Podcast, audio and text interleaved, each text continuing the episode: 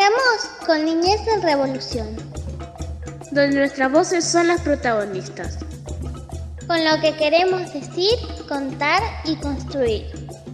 Niñez en Revolución, el programa de la red El, Encuentro.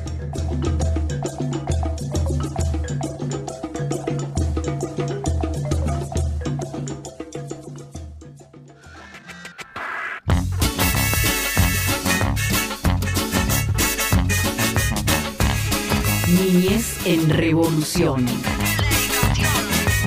Un espacio donde las organizaciones sociales transitan la infancia con los niños y las niñas de la región.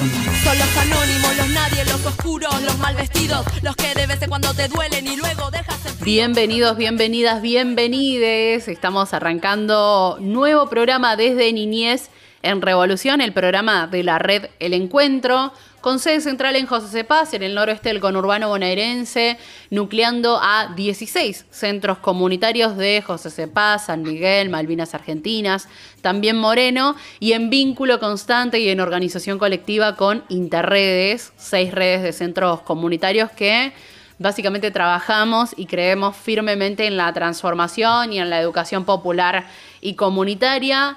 Educadores y educadoras por todos lados, podríamos decir, nuestros centros también ocupando esas barriadas, ya casi te diría en retorno pleno a la presencialidad desde nuestros espacios, pleno porque estamos todas, todos, todes ya en nuestros centros, pero con algunas particularidades en el trabajo, ¿no? Organizando de manera distinta y sosteniendo los cuidados que entendemos son súper necesarios en estos tiempos, ya con casi el pleno de educadoras y educadores eh, vacunados, vacunadas. Esta semana se habilitó la vacunación libre para, para segunda dosis para mayores de 18 años, así que también eso habilita con una mayor tranquilidad hacia dentro de nuestras organizaciones que vienen sosteniendo situaciones muy complejas en los barrios de las que te hemos contado desde el inicio de esta pandemia, pero con anterioridad también, obviamente porque eh, nuestras organizaciones tienen más de 30 años y venimos viviendo eh, crisis sanitarias, sociales hace muchos tiempos y, estamos ahí desplegando estrategias para, para una mayor calidad de vida en nuestros barrios, para el pleno ejercicio de los derechos humanos. Hoy con Juan Felpeto en la operación técnica y puesta en el aire, como siempre, ahí manitos mágicas Felpeto. Y, en las voces, hoy te acompañamos Marian Hoffman, Cachi Rivadeneira. Mi nombre es Camila Belizán. ¿Cómo anda Marian? ¿Todo bien? Muy bien. También eh, otra vez grabando desde nuestro centro. Esto ya es un estudio de grabación. Eh, sí. Pero bueno, como decías, parte de esta plena casi presencialidad que le vamos también ahí mechando con, con la virtualidad. Así que suceden este tipo de cosas. Pero muy bien. Cachi, ¿cómo andan, Cachi? ¿Cómo andan, compas? ¿Todo bien acá? En, el centro también, en Santa María, acá, tranqui. Así que, como, bueno, como decía vos, Cami, esperando que todas las compañías tengan la segunda dosis también, así que bueno, por suerte ayer mi hija se puso la primera dosis. Muy bien. De los 13 años. Claro, los pibis también van a empezar a acceder a la vacuna, ¿no? Muy bien. Así es, y estamos viendo también para vacunar a los chicos de, de 3 años acá, estamos hablando con las familias también para poder llegar a, esa vacuna. Así que bueno, contento por, eh, por todo lo que se está logrando. Así que bueno, acá en el centro esperando a los chicos. Sí, ¿en qué están? ¿Nos quieren contar, Marian? ¿Qué onda por ahí, por las Uricatas, en Malvinas Argentinas, Cachi en Santa María, José Sepa San Miguel, ahí un límite? ¿Cómo vienen? Como venimos en los centros, venimos ya casi totalmente presencial. Seguimos ahí sosteniendo las burbujas, no por mucho tiempo, ya estamos pensando en el retorno pleno de, del SPIBIS, por ahí con un recorte de horarios, como para que no se pisen tanto y que no tengamos grupos gigantes, pero que puedan venir todas las semanas. Buscando estrategias, buscando estrategias para, para poder estar más tiempo y hacer más cosas con les pibis. Por ahí una semana sí, una semana no, hace que, la semana en el medio nos quede un poco vacía y, y, bueno, se siente también la distancia. Así que fijándonos estrategias. El año lo, lo vamos a terminar así, seguramente el año que viene lo arranquemos eh, totalmente presencial, pero bueno, buscando algunas estrategias para, terminar el año de la mejor forma posible. Claro, nosotros acá obviamente no- nos vemos con todas las compañeras y compañeros, pero con burbuja con, con los chicos. Hoy, hoy vienen los más grandecitos y, y son 500 más o menos los que vienen. Así que, no, bien, con, con- con toda la burbuja, respetando todo el protocolo, así que la verdad contento porque volvimos a ver a, a los chicos de nuevo acá en, los centros, ¿no? Porque ah, so- solamente lo veíamos vía virtualidad y ahora que lo ves, eh, se- el centro es, es una fiesta de nuevo. Es otra cosa, ¿no? Ver habitar esos espacios, me imagino. Che, y la sensación de los pibis cuando vuelven, ¿qué les dicen? ¿Qué dijeron, Marian? Acá hubo una cuestión de, de querer jugar. O sea, la- fue una primera semana que habíamos preparado una diversidad de talleres para, para arrancar, mucho contenido, mucha cosa, y, y no, o sea, la, la realidad es que los chicos vinieron a jugar, decidieron los juegos que querían hacer, así que, que bueno, las primeras eh, semanas eh, recuperamos también un poco el vínculo de- del juego, que es tan importante en todos los centros, fundamental para, para todos nosotros, así que creo que recién ahora que estamos en la tercera, cuarta semana, nos vamos acomodando con los talleres que, que nos disponemos a hacer en los centros, eh, talleres de arte, talleres de ESI, de cocina y demás, pero la, la realidad es que tuvimos como dos semanas plenas de, de juegos, de los juegos que te imagines, desde bingos hasta tutti frutti, pasando por, por muchas cosas, ajedrez, lo que sea, pero, pero jugar, fueron semanas de juego. Sí, lo mismo acá. Acá, bueno, apenas entraron, fueron directamente a, a las hamacas Claro. y después a jugar al patio. Al patio y bueno, después, bueno, con las compañeras fuimos haciendo distintas actividades con, a través del juego también y bueno, y después tenemos la profe de, de gimnasia que, que viene dos veces a la semana y hacemos gimnasia o si no nos turnamos nos- nosotros también para hacer alguna actividad en el patio con, con los chicos. Estamos viendo si podemos hablar con un, con un club que siempre nos prestó el espacio para hacer actividades más grandes ahí con, con los chicos. Bien ahí, bien Así ahí. que pero a full, a full los pibes.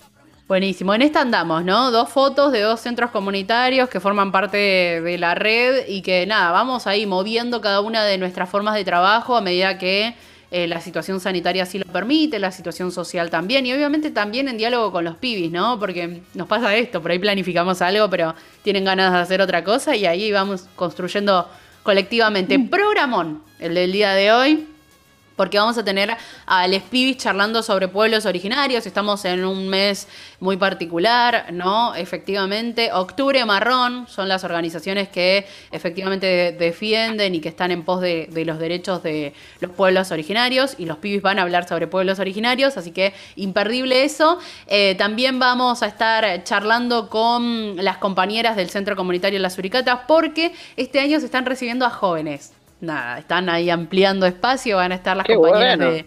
Es hermosa noticia esa, las compañeras de Marian ahí charlando. Y quiero dar también... un pequeño adelanto porque me parece fantástico que todas las veces que salimos en la radio como Suricatas decimos que arrancamos con un grupo de cinco años y año tras año no nos queremos despedir, queremos seguir abrazando y bueno, 11 años después las Suricatas pasa a tener un grupo de 16 años. Eh, seguimos abrazando. Los mismos Hermoso. chicos que entraron Qué bueno. todo- todos los años decimos, este año vamos, eh, nos vamos a tener que despedir, es el último año que vamos Hermoso, a sí. poder estar y, y es una mentira, seguimos abrazándonos y no nos vamos a separar. Así que vamos a ver hasta qué edad seguimos. Totalmente, totalmente. Y Así tendremos charla Vamos a escuchar porque tienen unas cosas... Tienen unas cosas fantásticas para decir, ahora vamos a hablar con, con unas compañeras, pero bueno, yo como parte de las Uricatas lo quería decir porque me siento muy orgullosa de, de eso. Está emocionada, Marian. Hermoso, sí, realmente, realmente. Es una gran educadora, Marian. Es un lujazo contar con ella en el equipo de niñas. Y vamos a estar charlando con eh, Gustavo Rullero, que es uno de los autores de eh, Paulo Freire, que es un libro para la pedagogía rebelde, ahí con, con gran laburo eh, colectivo, ¿sí? que me parece importante ahí resaltar. Gustavo Rullero es un amigo de nuestra red, así que también tiene que ver con con encontrar en ese libro algunas experiencias que son parte de esta red El Encuentro. Así que eh, importantísimo eh, y hermoso programa que podemos escuchar por varios lugares, Mariam. Nos podés escuchar por FM La Uni, FM Tincunaco, FM Gallo Rojo, Radio Presente, la radio de la Red Nacional de Medios Alternativos, FM La Uni y Palabras del Alma. Y también en nuestras redes sociales que nos buscas y ahí Cachi te va a decir cómo. Claro, ahí te digo las, las redes sociales, nos puedes buscar por YouTube, Spotify, Instagram, por Facebook, nos buscas como Niñez en Revolución y ahí puedes escuchar este hermoso programa. Búscanos en el Facebook de la red del encuentro, como Niñez en Revolución. Y arrancamos con las voces del Spibis, Marian, ¿te parece? Directamente vamos a escucharlos. Se hicieron unas reflexiones muy interesantes, así que no te las pierdas y vamos derechito, derechito a escucharlos con respecto a este 12 de octubre.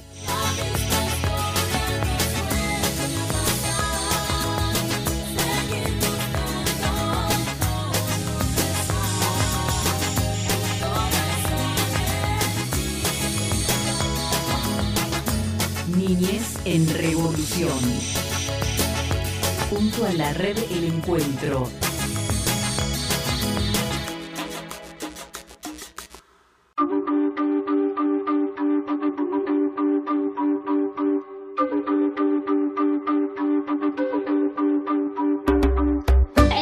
Hola, me llamo Tiago. En agosto, la ONU, Organización de Naciones Unidas, de- decide que celebren el Día Internacional de las, pro- de las Poblaciones Indígenas.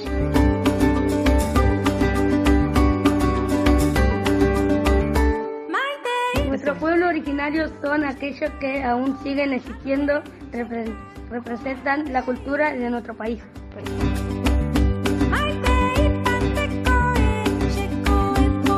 Costumbre de ese pueblo de- es la, a la adoración de la Pachamama. ¿Qué es la madre?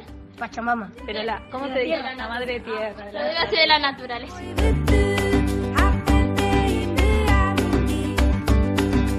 La cerámica, las danzas y artesanías son un legado de los pueblos originarios que existían desde antes de los españoles.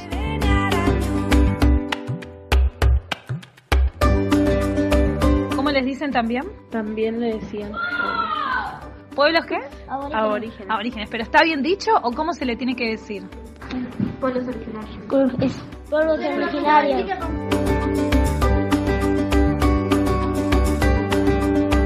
¿Qué son los pueblos originarios? Eh, son como que tienen un origen como italiano, germánico y otras, y tienen costumbres muy raras y vinieron antes de España.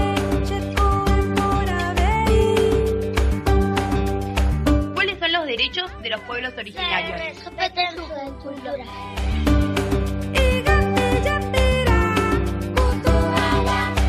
¿Cómo te llamas y a qué centro comunitario vas?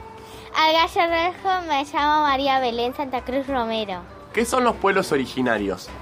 Eh, vivían en... col- cultivaban maíz, arroz, pochoclo. Lo que sé que ellos las casas construyeron de piedra.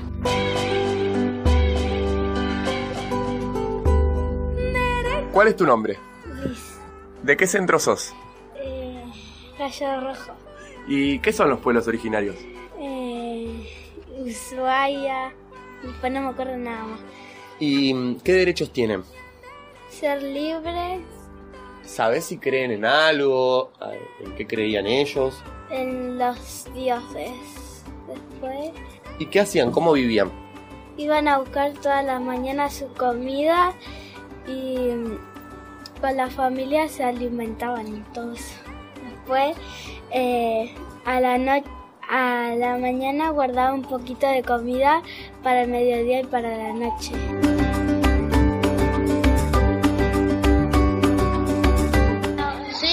Y le quiero contar que los pueblos originarios eligieron cuatro elementos para comunicarse. Son el, aire, la tierra, el fuego y el agua.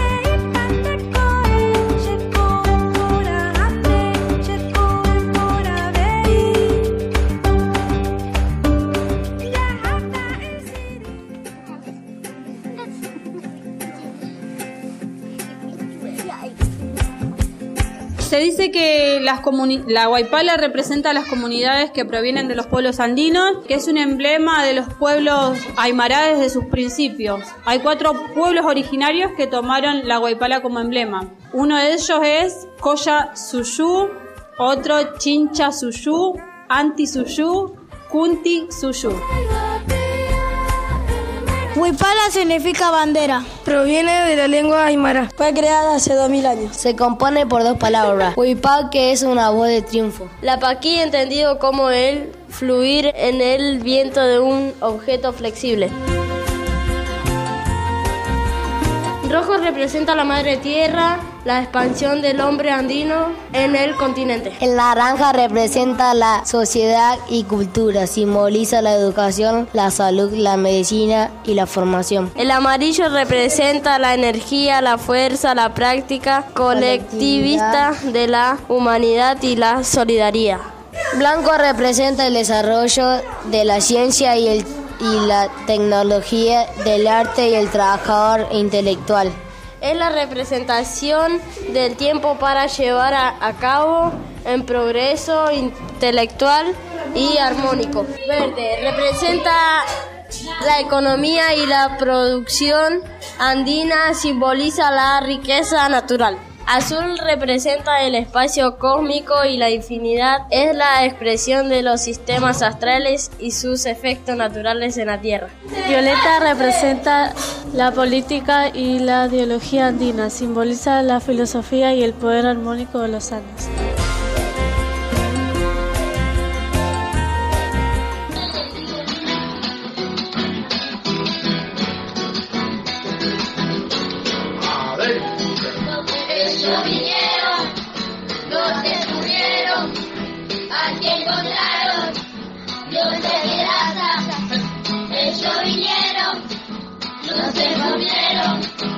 Aquí encontraron dioses que danzan y lo dijeron, cierra los ojos, dame la tierra, toma la Biblia, huelga de amores, huelga de amores, huelga de amores, en el patio las flores.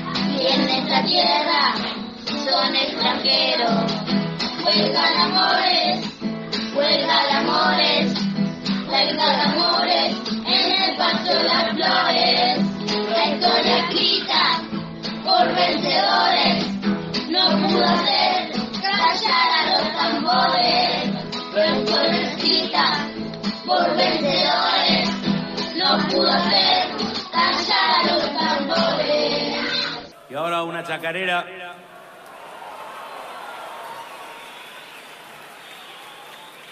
Una ayuda a memoria, ¿no? Una chacarera este, te remite a la tierra, te remite al origen de las cosas, te remite a los originarios, te remite a las personas que habitaron este país antes que llegaran los cristóbalos, colómbolos y sus armas del momento y arrasaran con toda una civilización y con toda una cultura, con personas que tenían conocimientos de astronomía, de agricultura súper avanzados, pero ellos vinieron con la cruz, con la espada, con la pluma y la palabra. Y así que bueno, adelante.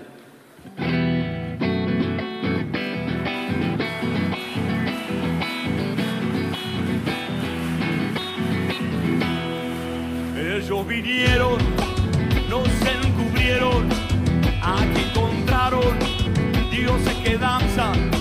Ellos vinieron, no se encubrieron, aquí encontraron dioses que danzan y nos dijeron, cerra los ojos, dame la tierra, toma la Biblia, huelga de amores, huelga de amores amores en el paso de las flores.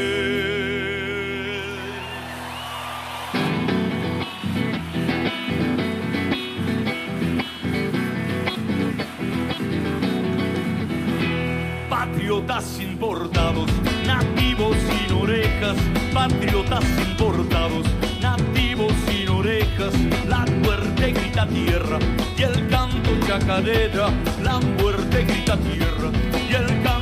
chacarera. Y nos dijeron, tiempo es dinero, y en esta tierra sos extranjero, huelga de amores, huelga de amores, huelga de amores en el paso de las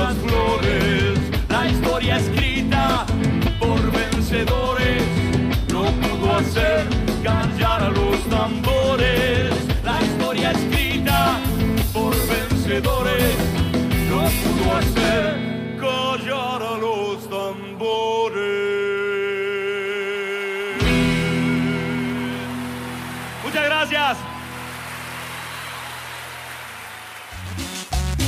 Tenemos derecho que no nos callen. Los niños tienen derecho a expresarse. Niñez en Revolución, el programa de la red El Encuentro. La educación popular se escucha en Niñez en Revolución. La educación es un acto de amor, por tanto, un acto de valor. La educación es libertad. Niñez en Revolución, con las niñez de la red El Encuentro.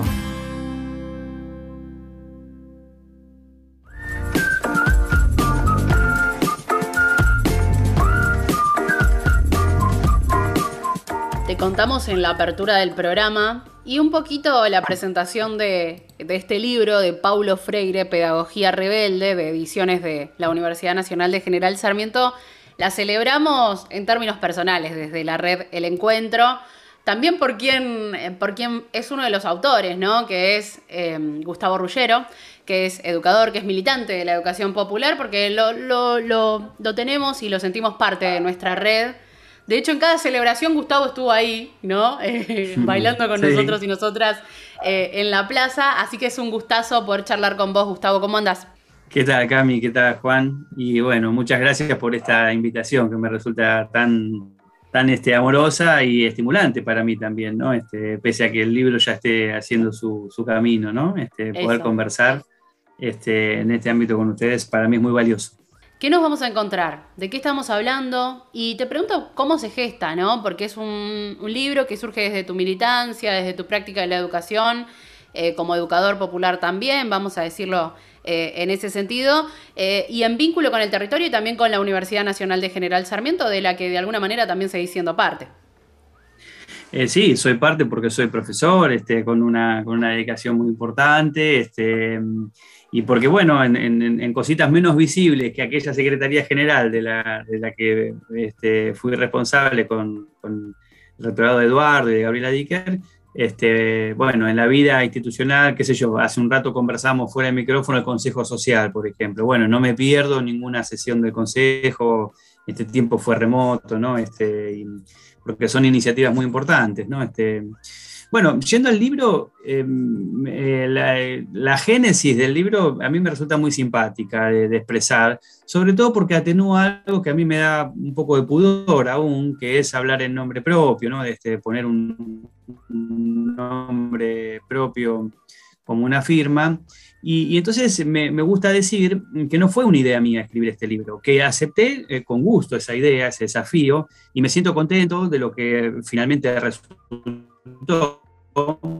Este, lo, digo con cierto orgullo, este, lo, banco, puede- podría decir Rinesi, en razón de estimular la aparición de algunos nombres en la colección Pensadores y Pensadoras de América Latina. Es una colección muy bonita que tiene la Universidad General Sarmiento, de, libros dentro de esa colección, ya salieron muchísimos. Eh, y entonces, eh, bueno, esto ocurrió en diciembre del año pasado, diciembre-enero, estuve trabajando en, la- relectura de todo Freire y en la relectura de las cosas que se dijeron sobre Freire y estaba muy preocupado, pues, bueno, ¿qué se puede decir de- sobre Freire que ya no se haya dicho? O sea, ¿por- ¿qué vamos a hacer? ¿Una biografía nuevamente? Si esto ya fue muy bien escrito, o sea, cualquiera podría acceder felizmente a esos materiales, inclusive en, cualquier parte de la red prácticamente, ¿no? Se, han democratizado bastante en ese sentido el acceso. Y además porque Freire es el, hombre el autor, eh, citado, según una investigación, eh, el tercer autor más citado en ciencias sociales en el planeta. En el planeta. O sea, entonces, después de Thomas Kuhn, creo, y no me acuerdo qué sociólogo, si es Merton o cuál, ¿no? Este, digo, entonces, ¿qué decir? ¿no? Este, ¿Qué decir que no sobreinterprete, que no fuerce ¿no? Este, a, lo que ya dijo el propio Freire? Como son libros pequeños, libros acotados, eh, entonces lo que me propuse fue decir, bueno, eh, que, lo que a lo que aspiraba es a que el material fuese un material que estimulase el deseo de ir a leer rápidamente a Freire. Es decir, que, que al terminar estas páginas, que las terminas en un par de horas, eh, lo, que te, lo que te pase sea ganas de ir a leer Pedagogía del Oprimido, Pedagogía de la Esperanza, El Grito Manso, Pedagogía de la Pregunta, Pedagogía de la Autonomía, qué sé yo, a, leer eh, al propio Freire, ¿no? Entonces, este, mm, está escrito con esa lógica y con algunas inspiraciones. Y yo voy a decir que tiene tres grandes inspiraciones esa, escritura. Una eh, en quien fue mi primer maestra de filosofía en el año 88, cuando estudié Derecho en la Universidad Nacional de Rosario, Lilian López, está citada al final del libro, eh, porque ella creó dentro de la Facultad de Derecho de Rosario, facultad conservadora, elitista, eh, que, ha, que, ha, sacado los cuadros siempre dirigentes de la política convencional que no han hecho demasiado, demasiadas cosas buenas por nuestro país, eh, y creo allí adentro el Instituto de Investigaciones Paulo Freire. No en la carrera de eh, educación, que sería fácil, no en la, Facultad de Filosofía y Letras, este, que sería este, admisible, sino eh, en, una facultad que es una rareza. Y está allí hace 30 años el instituto. Después, lo, que sí realmente recomiendo leer, que es la biografía filosófica de Paulo Freire, escrita el año pasado, hace dos años, por Walter Cohen, un argentino radicado en Brasil, porque es una maravilla, es una hermosura esa biografía filosófica. Es, es algo que para quienes trabajan con infancia hay que leerla, porque Walter trabaja hace más de 40 años en los talleres filosóficos con niños y niñas, la formación este, que bueno, que, yo sé y tengo muchas ganas, digo, lo digo entre paréntesis, ir a ver algunas experiencias en la red, me, muero de ganas de estar allí este, animando algún taller.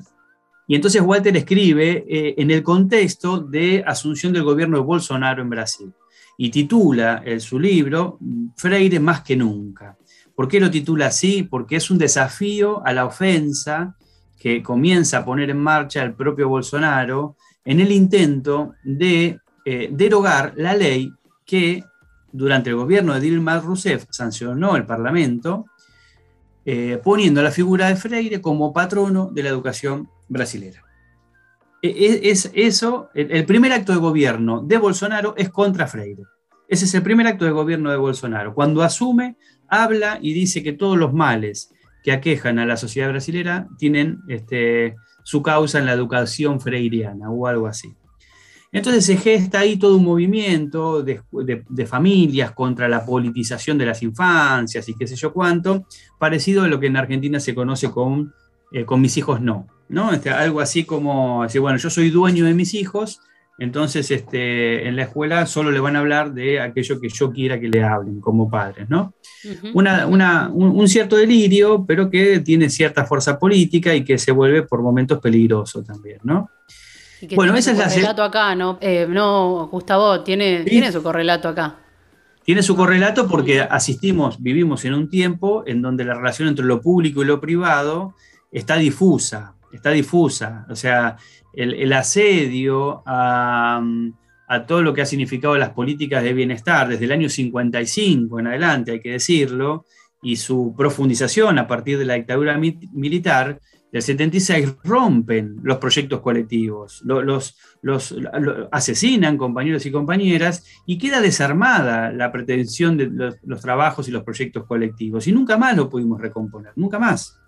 O sea, apenas unos hay, una, está todo el tiempo la gestación, lo embrionario del trabajo colectivo, pero muy atomizado, no termina de conformar un gran frente, por así decirlo, social, que pueda torcer la mano de los poderosos, ¿no? Este, los que deciden todos los días este, las políticas que pesan sobre nuestras vidas. Entonces, eh, ahí lo público y lo privado está en el centro de la escena. Y no viene mal decirlo, porque Freire sí hizo algo, creo yo, sobre todo en la última etapa de su vida, fue eh, dislocar un sentido común dentro de la escuela pública y la forzó a volverse popular, cosa que no logró la escuela. La escuela, lo digo esto y me hago cargo, y es un poco la, pequeña cosita que puedo decir en el libro, eh, y no soy el único autor de esa idea, sino que la recojo y la milito, por así decirlo, hay que volver popular la escuela pública.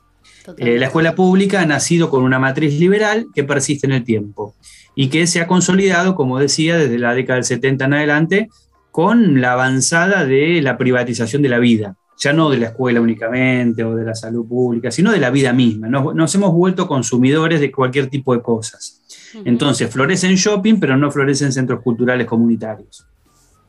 De modo que ahí hay una segunda eh, inspiración en ese trabajo de Walter Cohen. Y la tercera es el trabajo de ustedes. La tercera es el trabajo de, eh, la red del encuentro, de la red andando, de las otras organizaciones quizás nucleadas en otras redes, pero sobre todo esta presencia que, muchas amigas y amigos a mí me permitieron sostener en el tiempo.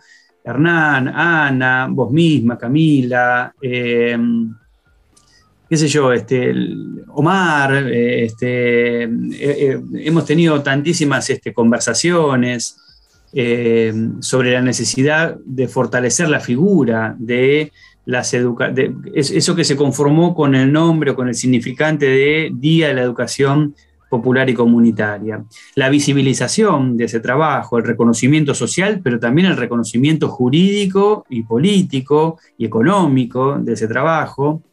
Eh, me parece que son maneras también de eh, hacer lo que decía recién, eh, forzar a la sociedad en su conjunto, pero también forzar un poco a la escuela a que devenga en otra cosa, en otro lugar. Un lugar que, mira, en estos días, a mí como profe, trabajo en varios profesorados, en varias carreras de profesorado, de formación docente, ¿no? Y, escuchaba una alumna que, relataba algo que me, sacudió bastante. Eh, estaba haciendo sus prácticas acá en Malvinas Argentinas y dice, pero profe, ¿sabe qué? Estamos yendo, volvimos a la presencialidad, estamos intentando sostener nuestras residencias, pero yo me encuentro con deserción en la primaria. Y eso a mí este, me, sacudió. Porque la deserción, uno la. que está mal dicho también, deserción, no está bien dicho. Eh, el fracaso de la escuela, ni siquiera es el fracaso de los alumnos. La escuela fracasa cuando se le va un pibe o una piba. Pero generalmente. Claro, los pibes no eligen irse. Nosotros pensamos que la, soportamos para la escuela secundaria, me parece. Pero cuando la pensamos para la escuela primaria, mm, se nos hace la idea de que estamos retrocediendo 50 años o 60 o 70 años. O sea, que volvemos a un punto en donde es, ridículo volver. Es, este, lisa y llanamente un escándalo. Debería ser un escándalo. Que un niño o una niña hoy no continúe su estudio primario Claro, por efecto de la pandemia, por supuesto, por efecto de que la mediación tecnológica no se puede y qué sé yo cuánto, pero la verdad que no hay excusa. La verdad que no hay excusa, no hay excusa para seguir formando a nuestras maestras y maestros desconociendo la realidad social, no tomando la realidad social y la desigualdad y la injusticia y el dolor que eso genera como el centro de toda la reflexión pedagógica. Si no partimos de ahí, a mí me resulta cada vez más difícil sostenerme en este oficio. Si no partimos de ahí, no sé de dónde podría partir.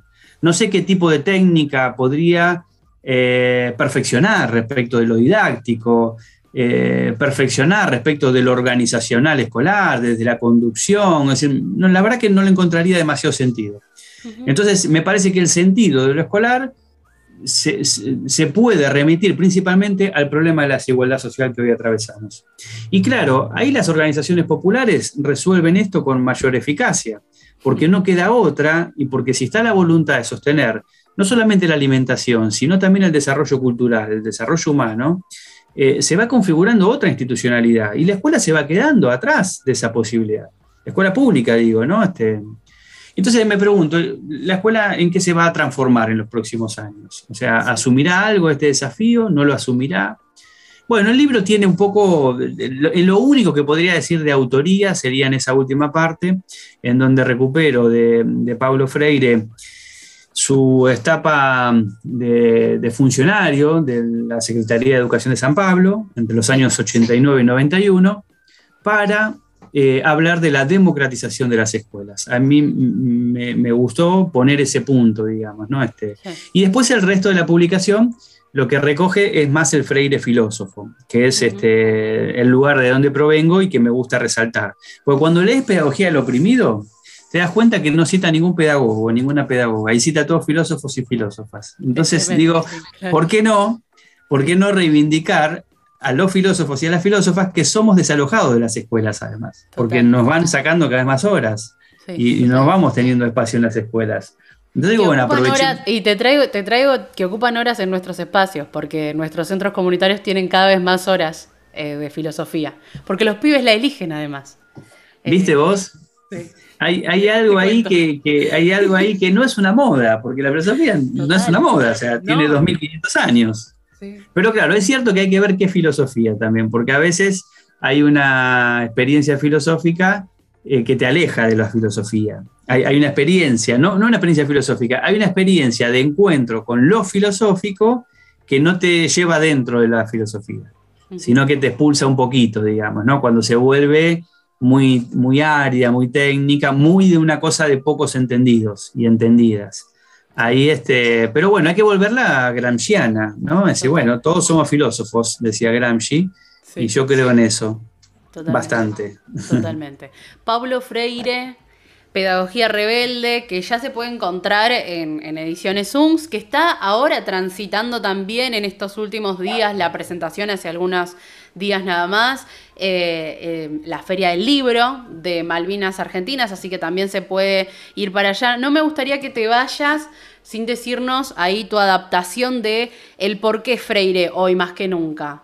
¿Por qué Freire más que nunca hoy? Sí. eh, eh, un poco recupero lo que decía hace un cachito. Freire más que nunca, porque más que nunca la desigualdad nos lastima todos los días, no- nos duele.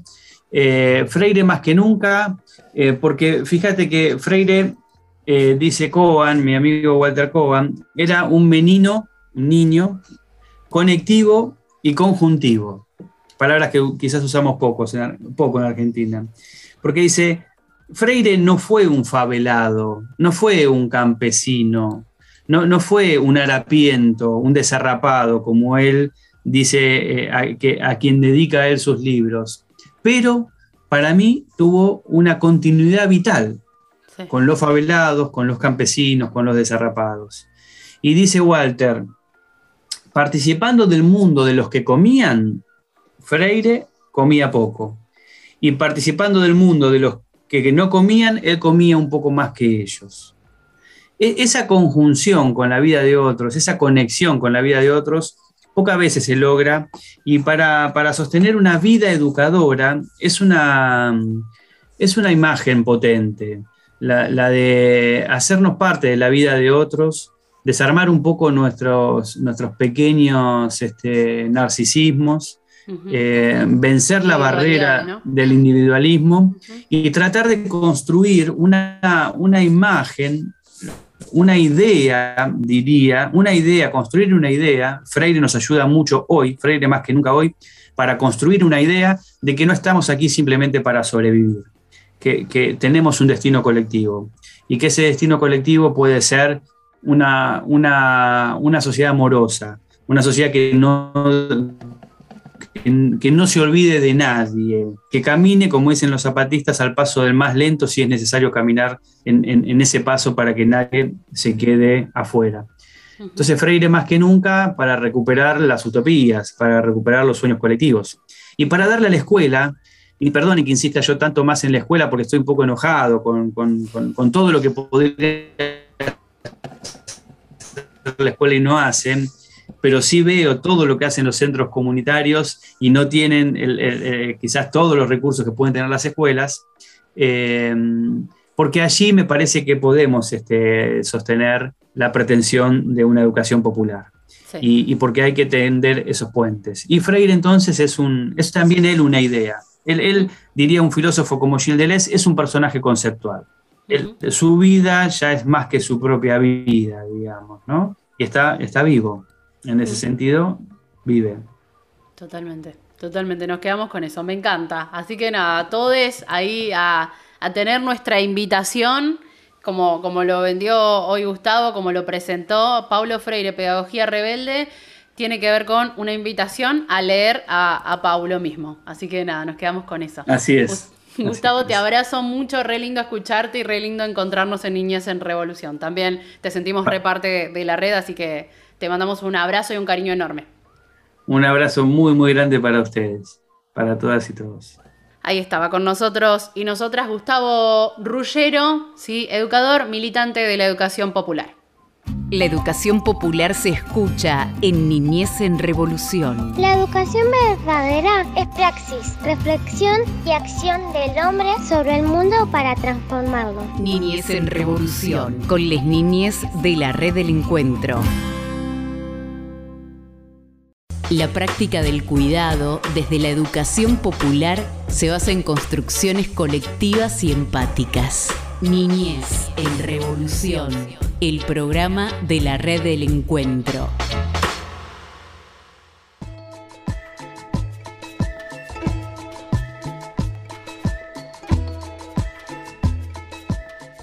Bueno, seguimos con este programa de Niñez en Revolución, el programa de los 16 centros que somos parte de la red del encuentro. Y en esta oportunidad tenemos a los y las compañeras del Centro Comunitario Las Uricatas, centro comunitario del cual también soy parte, que está ubicado en Tierras Altas. Y bueno, les queríamos hacer unas preguntas con respecto a la vuelta a la presencialidad, los desafíos que, que se vienen presentando. Los saludo, hola Barbie, hola Pablo, ¿cómo están? Hola, ¿qué tal? Buenas tardes. Bien, acá, bueno, yo también soy parte del centro Las Uricatas, así que las preguntas las vamos a ir armando un poco entre todos. Más que nada nos interesaba saber cuáles son los desafíos y con qué nos encontramos en esta vuelta a la presencialidad. Hubo una serie de modificaciones dentro de, de las Uricatas. Eh, sí, la realidad es que sí, que mm, de a poquito nos fuimos adaptando con protocolos y demás, burbujas. Esta, las Uricatas se presentó también con el desafío de incorporar a, los, a las chicas y los chicos más grandes desde una edad que antes no habíamos tenido nunca, porque fueron los chicos que, que, a medida que pasa, que el centro iba creciendo, crecían, crecíamos todos juntos. Entonces, eh, bueno, arrancamos con eh, un grupo de jóvenes que se llaman, que tienen una edad de, de 14 a 16 más o menos.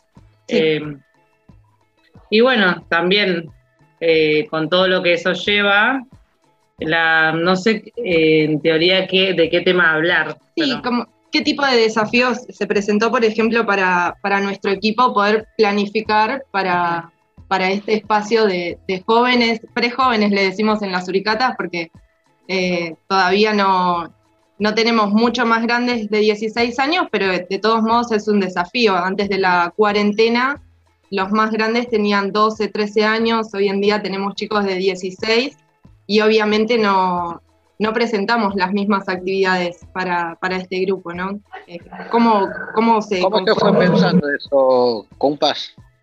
Eh, bueno, lo pensamos durante varias reuniones y jornadas, eh, junto con, entre todas y junto con, con la asesora que es Clelia, eh, fuimos pensando actividades, talleres que les pueda llegar a interesar y que les sirvan también como, como herramienta eh, para la edad que tienen. Eh, y pensamos diferentes talleres, entre ellos tenemos eh, computación, tenemos ESI.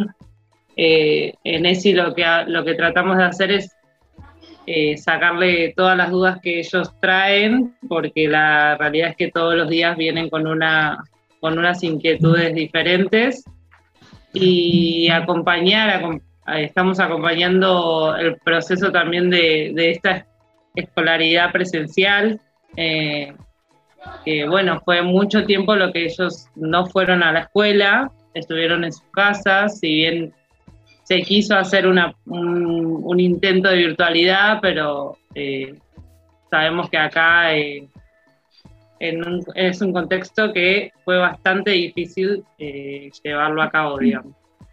Así que bueno, acompañando a todos y a todas ellos, a todas que nos, bien em, nosotras estamos aprendiendo junto a ellos y a ellas, eh, bueno, desde el amor y el respeto vamos haciendo, vamos acompañando y apoyando y escuchando todo lo, lo que nos traen.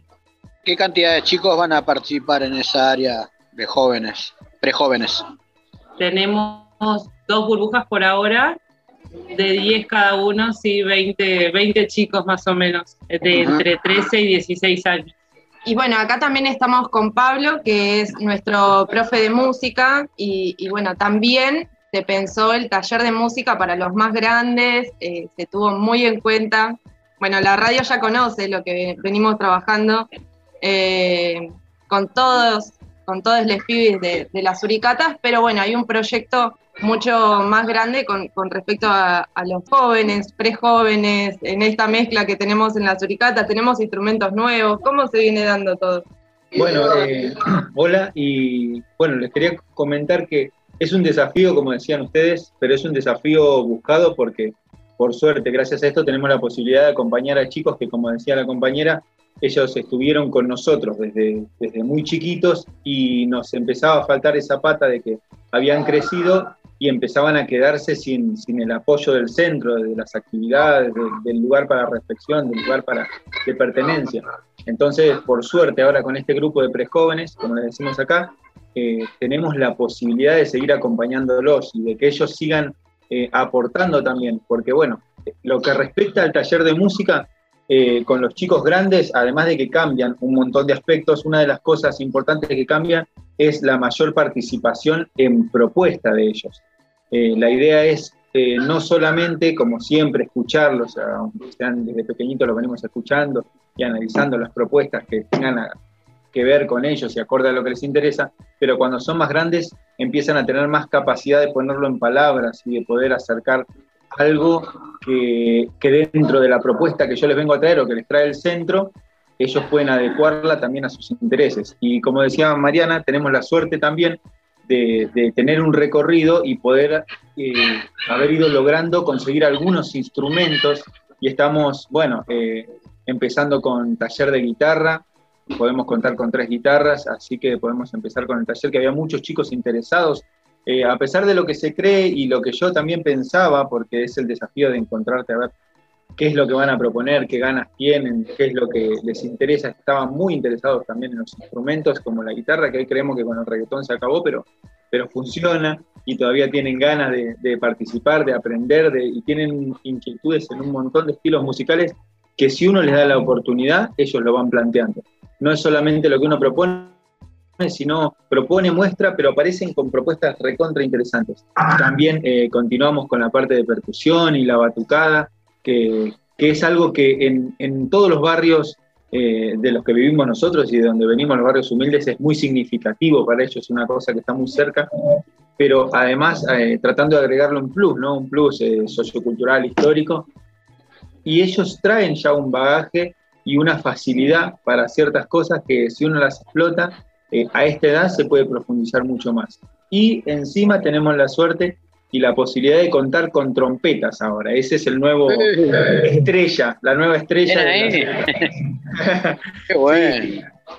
Con las dificultades que trae la pandemia, ¿no? Eh, tenemos que adecuar absolutamente todo. Nosotros sabemos que tenemos que ser extremadamente puntillosos con el cuidado, porque en cuanto pase algo, eh, la culpa va a ser de nosotros. Entonces tenemos que, que, tener todos los cuidados. Pero bueno, contamos con, con la posibilidad, excepto en el día de hoy, hoy no, de estar mucho al aire libre, con mucho espacio, eh, ocupándonos de que ellos sepan que los estamos cuidando, que no sea solamente una pose, pero que también podamos empezar a dar un paso a la actividad real. Eh, y vamos paso a paso, la verdad. Yo sé que hablé mucho en este momento, pero vamos paso a paso también escuchándolos y tratando de proponer. Teníamos, creo, todos muchas ganas también y muchas propuestas medio truncas, como decían las compañeras, con respecto a la virtualidad, que se hizo muchas se hizo muchas propuestas, pero a veces era más difícil llegar a los chicos. Y ahora en la presencialidad tenemos la oportunidad de llegar claramente y bueno, ver la reacción y, con respecto a eso ir modificando el plan. Sí, la, verdad, muy bueno el laburo ahí, lo que pensaron ahí los, todos ahí en, de las suricatas, porque en la, mayoría de los centros llega que los chicos terminan ahí en el centro y después no tienen otro espacio donde poder ir, ¿no? Y la verdad que los felicito por, pensar en, en, los chicos, ¿no? Que es como una forma, entre comillas, así se despiden del centro y ahora tienen la posibilidad de volver, ¿no? Y con distintos talleres, como contaban recién ahí las compañeras. Así que la verdad que, bueno, que lo mejor para, para ustedes en nuestra nueva etapa ahí en las, en las URIs. Gracias, Cachi. Como decía también Barbie recién, eh, bueno, en las suricatas pasa esto de que vamos creciendo todos juntos. Crecen los chicos, crecemos nosotros, nos seguimos abrazando, seguimos en esa misma línea. Así que, creo que eso, lo de crecer juntos, nos representa muchísimo como, centro. Bueno, chicos, lo, vamos despidiendo y lo mejor, ¿no? Para, para, para toda la Suri, así que los esperamos en cualquier momento cuando volvamos ahí a, la radio de la, de la universidad con toda la batucada, con guitarra, trompeta, todo. Así que, pues, Muchísimas gracias. Como lo a hacer la Suri. Sí, obvio. Sabemos la hora. Bueno, ahí pasaban las compañeras de las compañeras y compañeros de las Suricatas contando lo que es prejóvenes. Los felicitamos nuevamente, así que un abrazo grande para todos. Así que gracias, chicos. Gracias a vos y a Juan. Nos vemos. Seguimos con más niñez en revolución. Hacer visible las tareas de cuidado de la vida es una forma de reconocimiento hacia el trabajo de la educación popular. Niñez en Revolución. El programa de la red El Encuentro.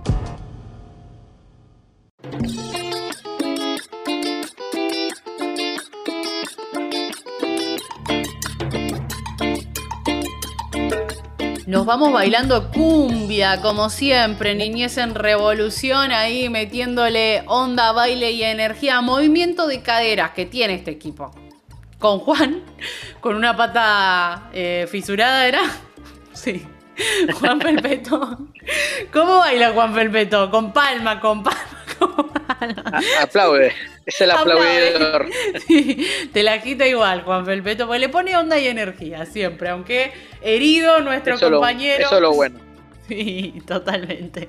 Muy bien. Programón en el día de hoy estuvimos charlando con Les Pibis sobre pueblos originarios, sobre derechos de los pueblos originarios en este octubre, octubre marrón. Así que nada, buenísimo poder repasar qué es lo que piensan los más chiquitos, las más chiquitas de la casa en ese sentido. Charlando con las compañeras del centro comunitario Las Suris ahí de nuestros centros más queridos, los pibis que siempre que recordamos, que nos traen la banda, que nos traen la música, son los los pibis de, las URIs. Y también charlando con Gustavo Rullero sobre el lanzamiento de su libro Paulo Freire, ¿sí? En el día de hoy.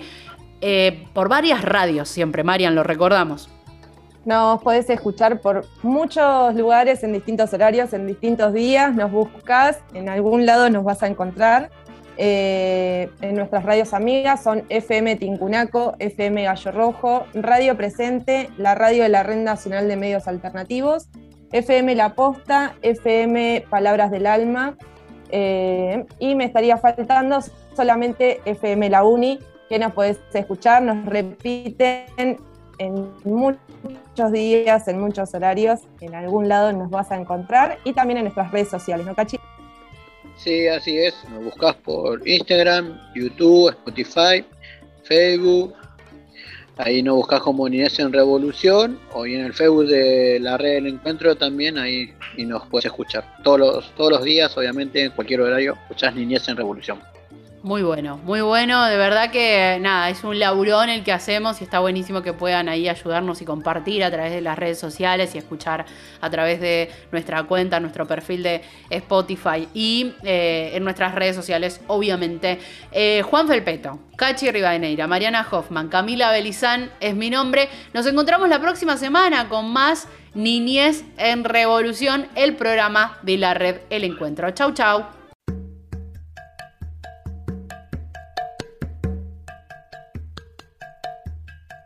Trabajadores y trabajadoras comunitarias venimos acompañando a la familia de distintos barrios populares del conurbano bonaerense de hace más de 30 años. Diariamente garantizamos el derecho a la alimentación, educación y acompañamiento en salud y en cuestiones de violencia. Durante esta pandemia fuimos considerados personal esencial. Sin embargo, no contamos con un sueldo acorde a nuestro trabajo, no contamos con obra social y no tenemos jubilación. Por eso necesitamos que el Estado nos reconozca como trabajadores y trabajadoras comunitarias.